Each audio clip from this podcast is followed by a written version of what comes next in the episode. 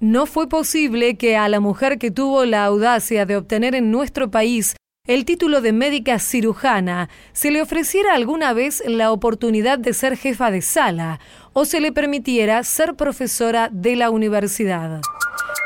Bienvenidas, bienvenidos a una nueva emisión de A Tu Salud aquí en Radio Nacional. Soy Diana Costanzo y los invito una vez más a conocer acerca de salud, prevención y también de nuevos tratamientos médicos. Estas son las voces que nos acompañarán durante este programa. La vacuna cuadrivalente va a agregar una cepa del virus B y va a estar disponible solamente en el sector privado. Está disponible una nueva vacuna cuadrivalente para prevenir la gripe. Entrevistamos a la presidenta de la Sociedad Argentina de Vacunología y Epidemiología, Carla Bisotti. Hay evidencia científica, de acuerdo a estudios, que los seres humanos hemos perdido en estas últimas cuatro décadas dos horas de sueño. Dormir mal puede acelerar el envejecimiento. Hablamos con el médico neumonólogo Luis Larrategui.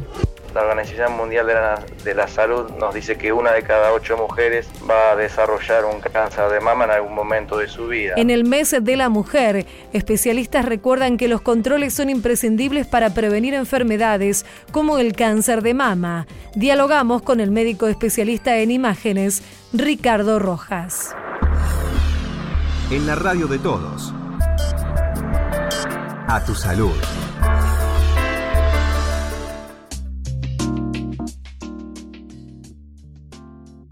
Como cada año se prepara la campaña antigripal que está destinada a las personas que integran los grupos de riesgo.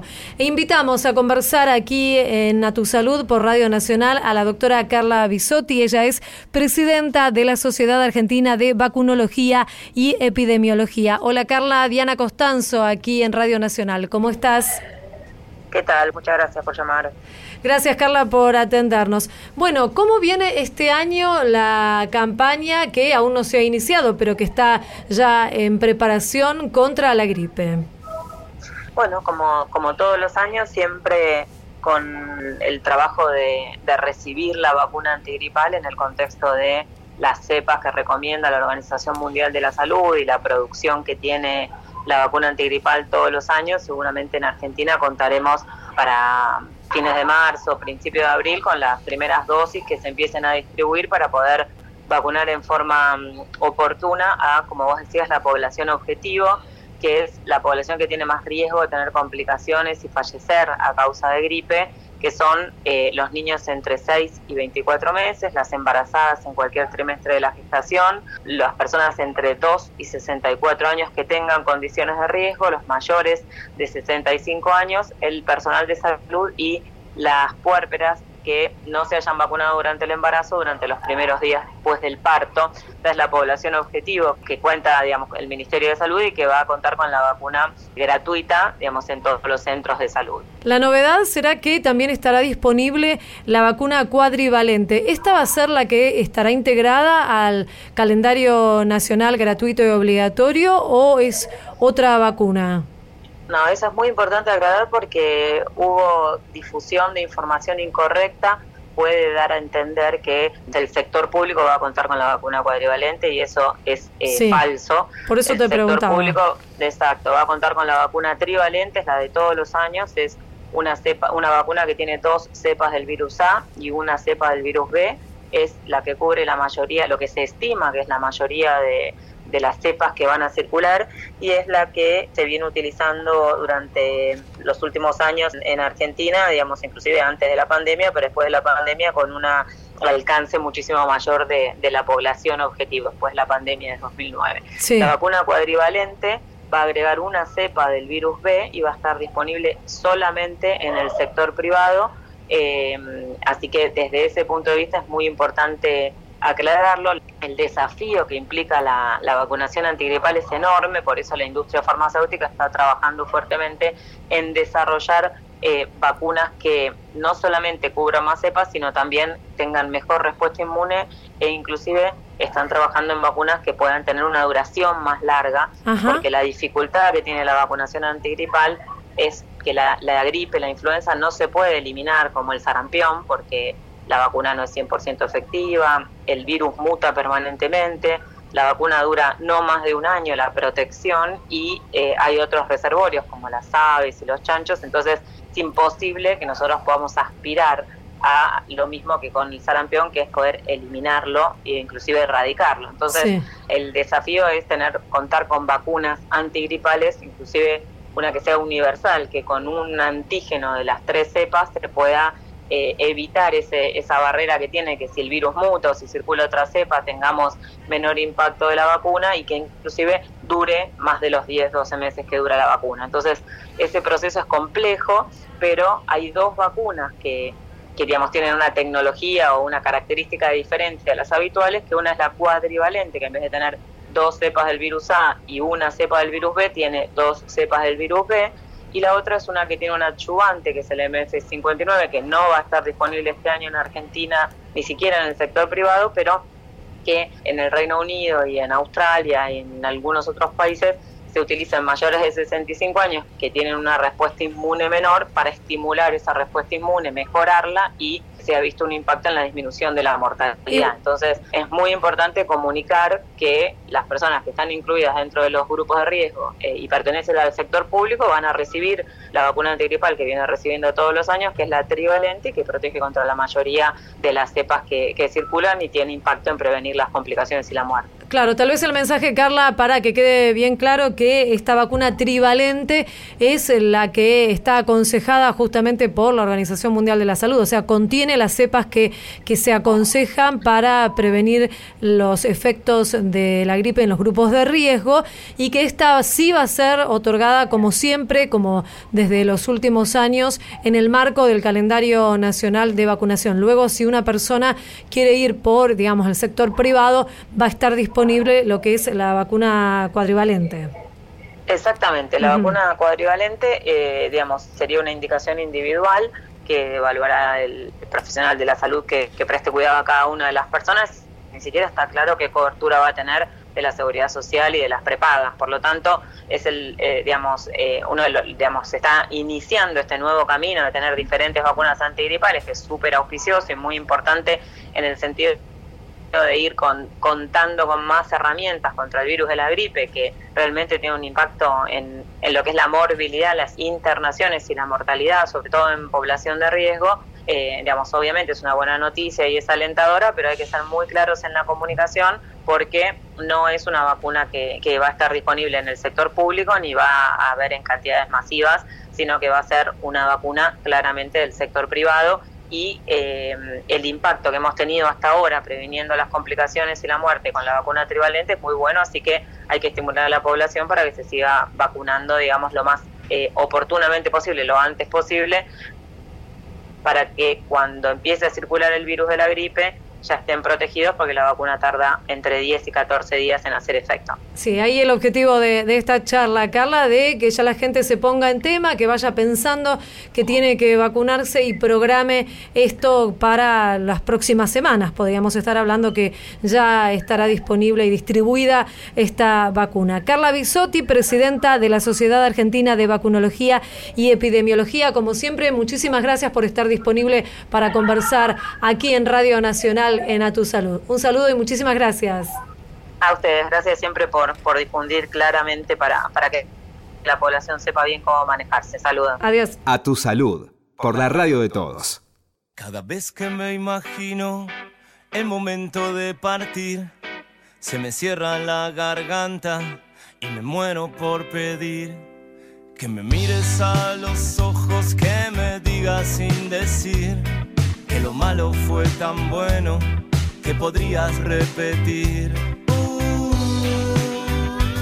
una vez más, volver a elegirme y hacerme brillar.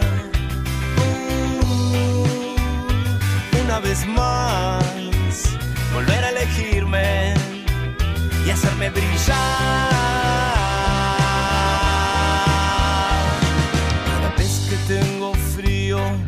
Noches sin dormir. Como siempre en tu cabeza hay palabras para mí que me guían cuando sueño que no me dejan mentir, que lo malo fue tan bueno que podrías repetir uh, una vez más, volver a elegirme y hacerme brillar. Una vez más, volver a elegirme y hacerme brillar. ¿Cómo no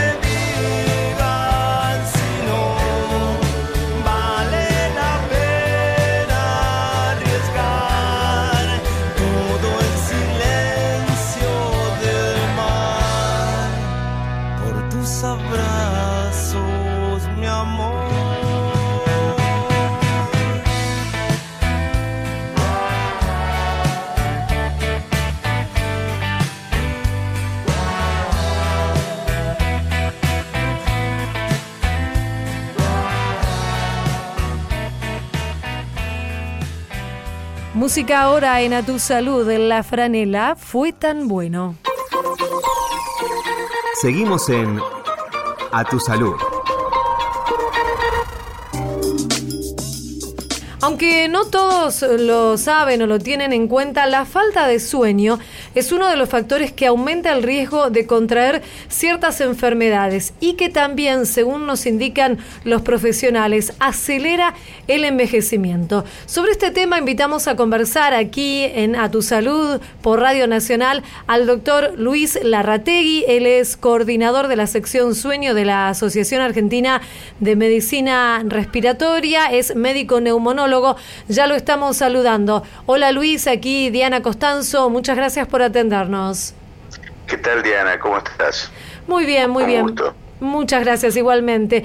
Bueno, Luis, entonces, la importancia del sueño. A todos nos gusta y a todas nos gusta dormir y descansar, pero creo que no es tan difundido, tan conocido este aspecto que tiene que ver y que está vinculado directamente con tener una buena salud, ¿cierto? Exacto.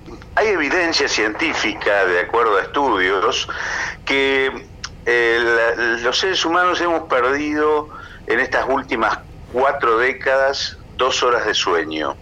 Eh, si bien dormíamos ocho horas promedio, actualmente se duerme seis horas, y esto ha traído, eh, hay evidencia científica sobre esto, un envejecimiento de mala calidad, Con trastornos cardio y cerebrovasculares, con incremento de lo que se llaman enfermedades crónicas no transmisibles. Claro. Y esto no solo tiene que ver con la deprivación de sueño, con dormir menos, sino con algunas enfermedades que, si bien permiten que uno duerma, duerme con muy mala calidad, como Sí. es el síndrome de apnea de sueño. Claro, ¿qué son las apneas? Que eh, tal vez muchas personas las padecen, pero no las tienen Exacto. definidas o tratadas, ¿no? Así es, lo, lo, lo explicás perfectamente, porque la mayoría de las personas tiene problemas durante el día, somnolencia diurna, falta de concentración, irritabilidad, mal humor, cansancio, se levantan más cansados que lo que se acostaron y no sabe qué les pasa,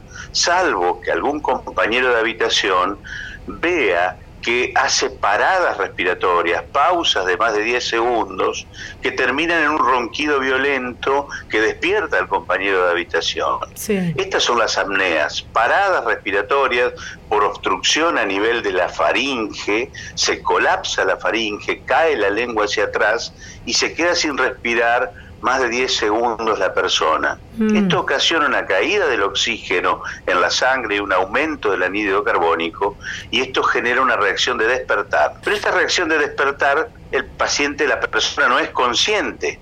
Salta en la cama, se mueve, patea y vuelve a dormirse porque tiene una deuda de sueño. Mm, ahora, esto seguramente, con lo que usted está contando, tiene consecuencias eh, para la salud de la persona que lo padece. Digo, ¿puede realizarse un diagnóstico y luego un tratamiento que mejore esta condición?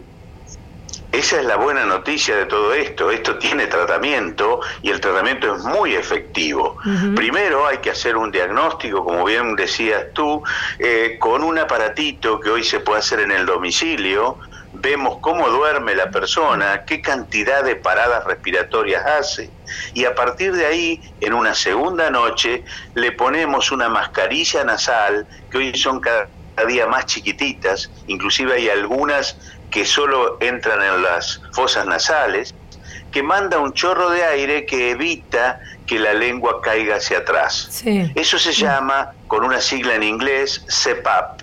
CPAP quiere decir en inglés compresión positiva continua de la vía aérea un chorro de aire continuo y permite que la persona duerma totalmente normal, sin apneas, sin pausas respiratorias y con un sueño de buena calidad. Ahora, hay otros males de nuestra época que son eh, algunos que mencionaba, ¿no? La obesidad, el sobrepeso, que también están vinculados con este mal descanso y esta mala función respiratoria durante el sueño. Esto puede ser como, digamos, un círculo vicioso que se produce una de las patologías y luego lleva a esta dificultad para dormir? Exactamente. Si bien no todos los que padecen apnea son obesos, hay pacientes delgados que tienen apnea de sueño por un déficit de una, un mediador químico cerebral, que es una leptina, que evita que venga la orden de que eso se mantenga. Eh, eh acordate que en nuestra faringe no hay músculos, entonces esos músculos tienen, que no hay huesos, tienen que estar los músculos duros durante la noche y en algunas personas se aflojan y se colapsan. Pero la obesidad, como muy bien lo estás diciendo, es causante de este problema. Eh, no solo eh, apnea de sueño, sino lo que se llama hipoventilación por obesidad. Es decir, tener menor esfuerzo ventilatorio durante la noche, lo que lleva a que se acumule el dióxido de carbono en la sangre y eso genere al día siguiente dolor de cabeza extremo en estas personas obesas, dolor de cabeza, somnolencia, son las personas que se quedan dormidos en cualquier lugar o a veces hasta hablando con alguien. Mm, es lo que muchos años se conoció como el síndrome de Pickwick. Pickwick era una ciudad en, el Reino Unido, donde el novelista Charles Dickens en el siglo XVI eh, escribe un, un, libro que se llamó Los papeles póstumos del Club Pickwick y describía al gordo show que se quedaba dormido ah. en todos lados y era el asmerreír del pueblo. Además, eh, doctor, hay un síndrome que se llama el síndrome de las piernas inquietas. ¿Esto tiene que ver con las apneas o es otro síndrome, digamos, diferente? Hay dos, dos patologías de ese tipo que se llama una síndrome de piernas inquietas y otro movimiento periódico de piernas. Ambos están asociados al síndrome de apnea de sueño y la mayoría de los pacientes con apneas lo pueden padecer.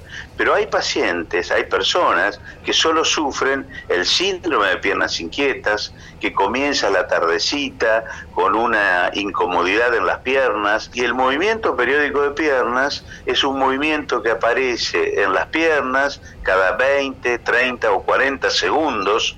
Imagínate, eh, esto genera reacciones de micro despertar en la persona porque lo hace en forma involuntaria y ni que hablar del compañero de cama, que recibe las cual recibe estos movimientos eh, cada 20, 30 segundos, ¿verdad?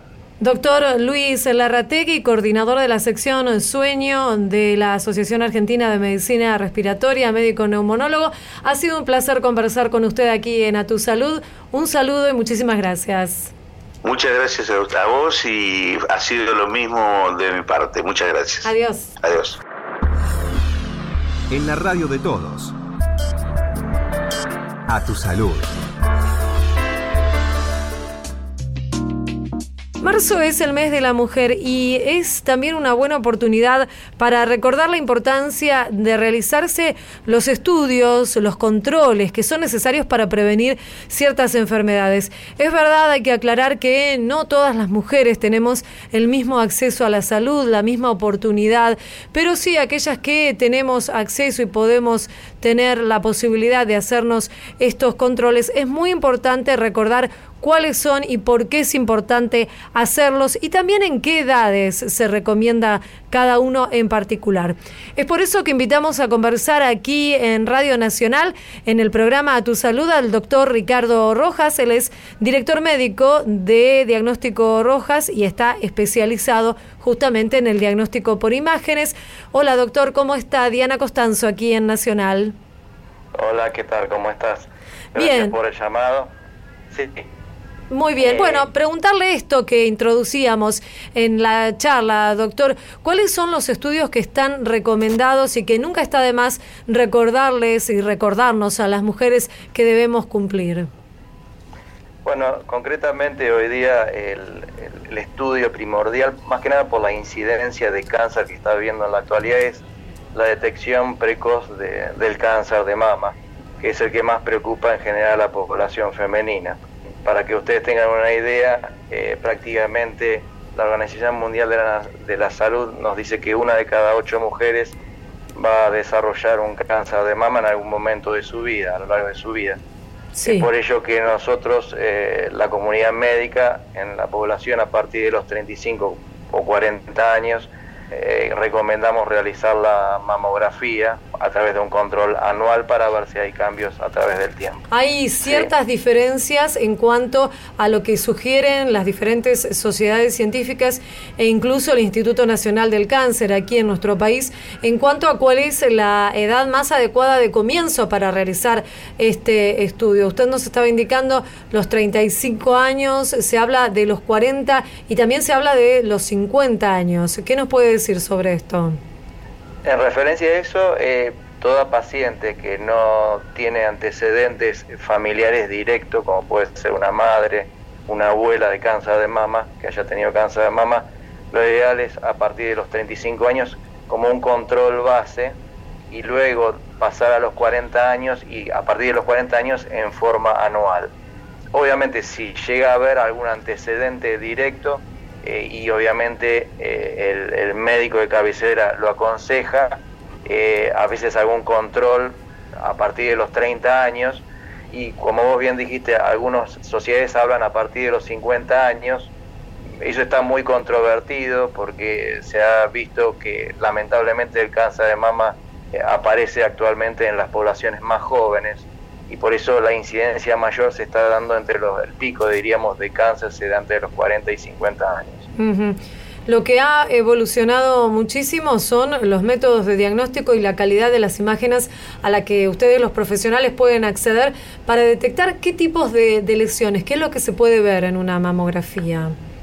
En una mamografía, obviamente, lo, lo que tratamos de, de detectar son lesiones mínimas, como pueden ser pequeños nodulitos o calcificaciones incipientes, que nos van indicando que hay cambios dentro de la mama.